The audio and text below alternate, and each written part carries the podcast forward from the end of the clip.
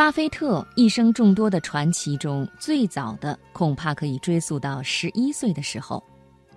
一九四一年，他以每股三十八美元二十五美分的价格，买了三股城市设施优先股，在四十美元的时候卖出，赚到了人生的第一桶金，五美元。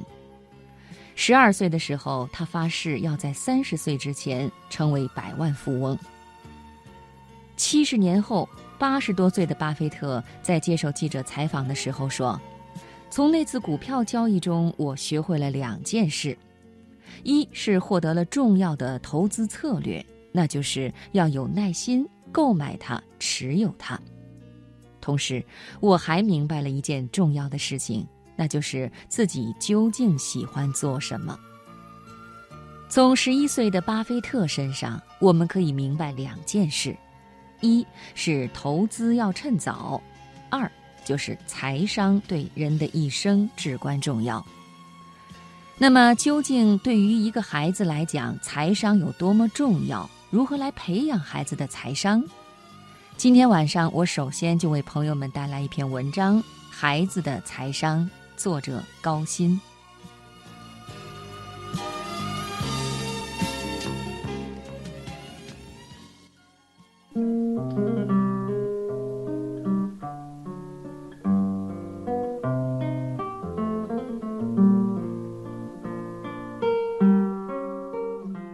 我认识不少年轻的父母，每每听到他们大谈特谈如何不惜血本的养育孩子、教育孩子，我就会暗暗的替他们着急。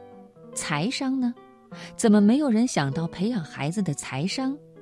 费这么大劲儿让孩子上名校、进名企，为了什么？不就是想让他能过上衣食无忧的好日子吗？而在过好日子这件事儿上，财商可是至关重要啊。中国的有些知识分子们一向以高冷为人生姿态，在教育孩子的问题上更是如此。和孩子谈钱，那不是教他们唯利是图、爱慕虚荣吗？应该视金钱如粪土啊。我想，说不定就是这样一种教育观念，才诞生了今天这么多的啃老族。当然，我建议从小培养孩子的财商，并不是说让他们十一岁就开始炒股，个个都努力去当巴菲特。社会学家告诉我们，财商是与智商、情商并列的现代社会三大不可或缺的能力。智商反映人作为一般生物的生存能力，情商反映人作为社会生物的生存能力。而财商则是人作为经纪人，在经济社会中的生存能力。理财专家可以进一步告诉我们，财商是一个人认识金钱和驾驭金钱的能力，是一个人在理财方面的智力，是掌控金钱的智慧。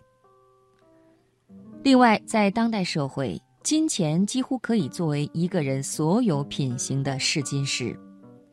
所以，财商教育的重要还在于，它不仅是财富能力的教育，更是一种品格教育和责任教育。我看过这样一个故事：A 小孩问他的富爸爸：“我们家有钱吗？”爸爸回答他：“我有钱，你没有。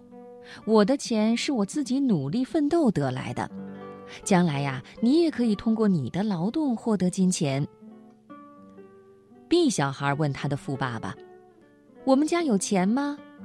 爸爸回答他：“我们家有很多钱呢，将来呀，这些钱都是你的。”这个故事也许是虚构的，却真实的反映了在面对孩子的财商教育时两种截然不同的方式。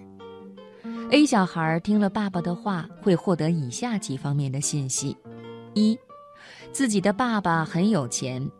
但爸爸的钱是爸爸的。二，爸爸的钱是通过努力得来的。三，我如果想有钱，得通过劳动和努力。获得了这些信息，孩子就会很努力，对人生也会有很多期许，也想通过劳动像爸爸一样获得财富。而 B 小孩听了爸爸的话，获得的信息是：我们家有的是钱，我爸的钱就是我的钱，我不用努力就可以有很多钱了。于是，一个不知天高地厚的富二代可能就这样诞生了。犹太人的一种教育观念很值得我们借鉴，那就是培养孩子延后享受的理念，也就是延期满足自己的欲望，以追求未来更大的回报。这是犹太人自小就开始的财商教育的核心。甚至可以看作是犹太民族成功的秘诀。犹太父母会对小孩子说：“如果你喜欢玩，你应该先好好学习，然后你可以找到好工作，赚到钱，再然后你就可以玩很长时间，买你喜欢的任何玩具。如果你搞错了顺序，那你就只能玩很短的时间，拥有一些很快会坏掉的便宜玩具，然后一辈子不停的工作，没有玩具，没有快乐。这样的教育在中国父母看来或许过于残酷和实际，但这就是社会现实。越早让孩子明白，就能够让他们越早开始规划自己的人生。